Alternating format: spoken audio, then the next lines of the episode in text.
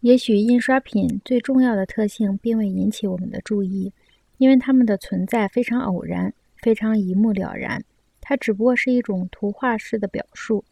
可以清楚而无限制地加以重复，至少在印刷品表面延展的范围之内。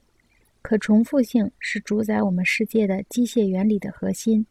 印刷术诞生以后，活字印刷的原理所引进的手段，可以用切分整体动作的方法，使任何手工艺机械化，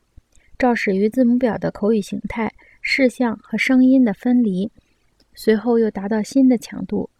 首先是由于雕版印刷的问世，继后是由于排版印刷的诞生。字母表将口语的事项成分作为最重要的成分保留在书面语中，将口语中其他所有的感官成分转化为书面形态。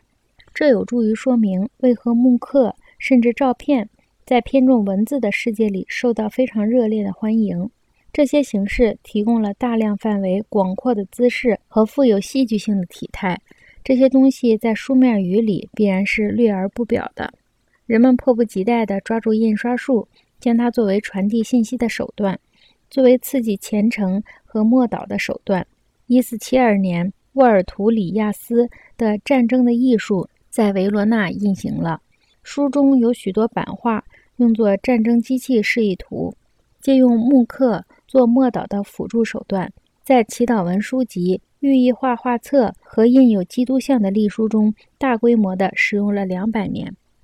古代的印刷物和版画同现在的漫画和连环画一样，给表现对象提供的具体时间和空间情况都非常之少。